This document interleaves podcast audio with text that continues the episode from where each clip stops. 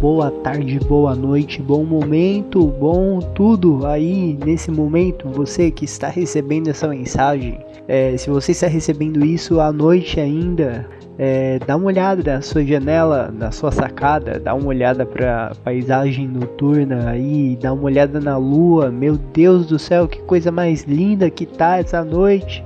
Para quem ainda não me conhece, eu sou o Luke. Para quem já me conhece, eu continuo sendo o Luke. E é nessa vibe aí de selenofílico, selenofilia, não sei se essa palavra existe apaixonado pela lua. Acho que é, alguma coisa assim. É nessa vibe aí que eu vou começando o nosso terceiro mensagem para você, que está chegando como uma mensagem para você. Olha só, não tem como ser uma introdução mais redundante do que essa. E como você já deve ter visto no título ou em algum lugar de qualquer canto que você tenha ouvido antes, essa é uma mensagem um pouco mais relacionada a, a uma das coisas que eu gostava muito de fazer quando eu morava né, no centro de São Paulo e que eu morava num hostel numa época até distante da, da de agora. E uma coisa que eu sempre gostei de fazer que me ajudava a pensar, que me fazia muito bem, que era simplesmente andar, andar por aí e observar a cidade, olhar as coisas e ver a movimentação de tudo que acontecia e, e é isso, ficar observando. São coisas que me faziam bem cara, é, eu acho que isso puxa bastante da, da coisa do episódio passado também, porque no episódio passado, para quem não ouviu, eu falo bastante sobre algumas coisas relacionadas à liberdade, ou a coisas que fazem com que a gente se imagine dentro de uma certa liberdade que a gente não necessariamente tem, mas é uma liberdade meio contraditória, aquela liberdade de que você pode fazer qualquer coisa, mas qualquer coisa o quê? Né? Então fica meio no ar o que você pode fazer, o que você deveria fazer e você acaba não tendo nada para fazer porque não faz sentido você fazer qualquer coisa. Bom, enfim, houve lá, é um dilema bem estranho, assim, de se resumir até, mas eu acho que conversa um pouco com, com esse episódio, com essa parte de buscar uma solução para isso, sabe? Tipo, como se na minha questão de não me sentir tão bem assim estando em um barco e vendo várias possibilidades para remar, mas só ver o horizonte em volta, eu simplesmente remo e deixo o, a corrente do, do mar me levar. E isso me ajuda, né? Deixar a corrente me levar.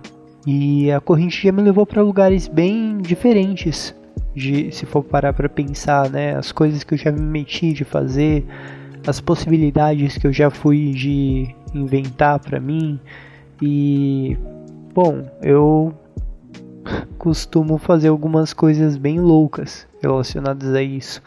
E algumas dessas loucuras eu percebo, né? Eu vou adquirindo assim conforme eu vou pensando mais sobre mim mesmo eu vou tendo esses momentos de reflexão, de pensar, de pensar sobre mim. E, e eu tenho muito desses momentos enquanto eu ando, enquanto eu fico sozinho comigo mesmo. Coloco um fone de ouvido, vou andar na rua, vou andar na cidade, eu vou por aí. Eu sinto muita falta, é uma das coisas que eu mais sinto falta com esse isolamento da pandemia, porque eu fazia isso bastante até pelo bairro né? Eu moro mais ou menos perto da faculdade. Eu ia e voltava de lá andando o tempo todo. E isso era uma coisa que me ajudava a pensar, a esparecer, a colocar as coisas em ordem na cabeça. Isso era bom. Enfim, né? Eu gostava de fazer isso à noite também. E, cara, eu acho que a paisagem noturna no geral é uma das coisas mais bonitas que eu já vi na minha vida. É, eu acho que ganha toda uma mística, ganha toda uma aura diferente. Parece tudo um pouco mais sinistro assim, mas eu acho que, né, faz parte um pouco da, da beleza da coisa toda. Mas enfim, tudo à noite tem um ar diferente. Tem uma uma vibe meio estranha, meio sei lá como explicar isso, cara. É, é diferente, é diferente, só diferente. E eu gosto demais disso. E eu ficava andando, eu lembro de que às vezes eu andava olhando para cima, tá ligado? Me guiando pelas estrelas. E eu ficava brisando muito nisso. Teve até uma época que eu ficava olhando que toda vez que eu olhava para cima, eu olhava a lua e logo do lado eu encontrava Orion. E eu fiquei vidrado, tá ligado? E tipo, em querer saber, caralho, o que, que, que raios é Orion, né? O que, que é isso? E eu fiquei até pensando, né, em ir atrás e tentar descobrir o que, que é o, o Orion mitológico para tentar entender por que que se tem alguma ligação, né, se tem alguma coisa do porquê eu sempre encontrar Orion nas estrelas e bom, eu acho que isso é história para um, um outro cast. Mas eu gostava de andar por aí seguindo a lua, as estrelas e parava de praça em praça, parava assim de lugar aleatório em qualquer outro lugar.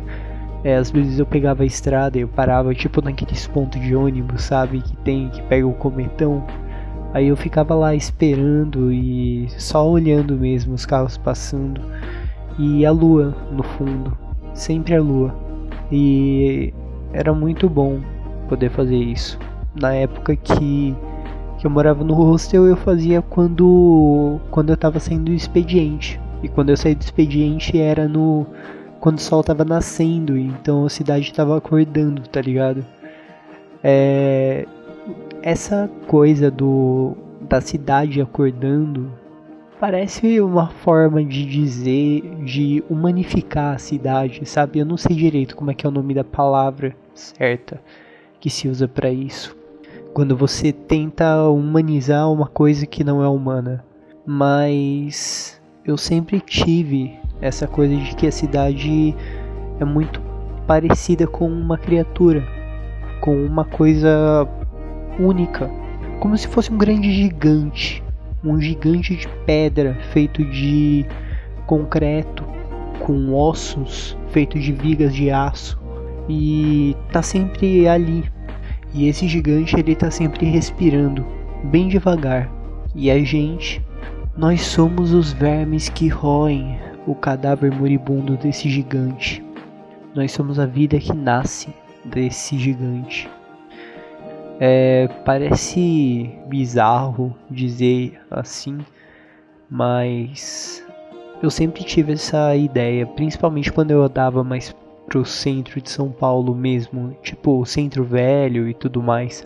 Dava a impressão de que a cidade respirava lentamente, bem lento. E tudo que estava ali era parasitas, eram não parasitas, mas eram coisas que estavam se alimentando do lugar. Eu não sei explicar direito como ou de que forma isso acontecia, mas eu sentia isso. É estranho porque é como realmente se alguma coisa respirasse. E isso não necessariamente é uma coisa ruim, sabe? Porque quando você vê algum animal ou alguma criatura ou sei lá, o próprio ser humano quando morre, tipo, ele é decomposto, ele vira alguma coisa. Depois da morte existe alguma coisa além. E esse algo além ele é uma decomposição, ele vai virar nutrientes, ele vai ser é, transformado em alguma outra coisa. A morte que tem ali vai gerar vida de alguma forma, seja de qual forma for. Então é como se aquele corpo moribundo do gigante estivesse alimentando vidas. Então, não necessariamente é algo ruim, porque aquilo é uma vida. que está alimentando outras vidas. E a sensação que eu tenho é que é como se a cidade se, se sacrificasse. Como se fosse algo que tivesse respirando, quase morrendo, mas está quase morrendo porque está se deixando ser engolida. Se deixando ser engolida por pequenos pequenas criaturas, pequenas coisas que vivem ali dentro e vão se alimentando dela. É um pouco poético, se eu parar pra pensar. Meio bem estranho para ser poético, mas é um pouco poético sim, vai. Como se tivesse uma certa aura diferente. Uma aura onde existe beleza na decadência. Eu acho que o único outro lugar que eu tenha visto isso na minha vida foram em cemitérios. Que eu acho que daria um outro episódio só para falar disso também, mas seria mais ou menos a mesma ideia que, sei lá, tem uma certa beleza na coisa toda no sentido de que a saudade é transformada em arte nos túmulos. É transformada em alguma coisa que é levada como homenagem pelas flores. Tipo, tem toda uma aura ali em que você consegue perceber que cada lápide está trazendo uma história diferente, uma história de saudade. E essa história de saudade aquece um pouco o coração, sabe? Porque é uma história de alguém que já viveu, uma história de alguém importante. E essa importância você consegue captar no ar. Você consegue ver que existe uma beleza ali na saudade. E é algo parecido que eu consigo perceber na, na cidade em si. É como se a cidade toda fosse um grande totem de decadência, da decadência humana, mas ao mesmo tempo ela estivesse ali sendo um símbolo de sua vivência, um símbolo de que a humanidade continua, continua respirando, continua se alimentando dela. E essa é uma das ideias, talvez umas brisas mais tortas que eu tinha enquanto eu andava por aí. É, eu queria compartilhar isso já há um bom tempo.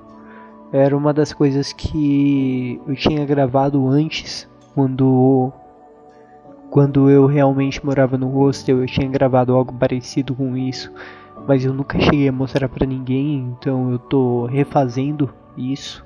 E é isso, eu espero que não tenha ficado muito bad vibe, mas é isso. Vou terminar com uma mensagem positiva então. Olhem a lua, é sério. A lua é a coisa mais bonita que vocês podem ver na noite. É, se você estiver ouvindo isso na mesma semana que está sendo publicado, dá uma chance, sério. É, não é só gente apaixonado e fica olhando a lua, não. É, ela é bem bonita mesmo. É sério. Gente apaixonada em lobisomem. então, acho que é isso. Falou!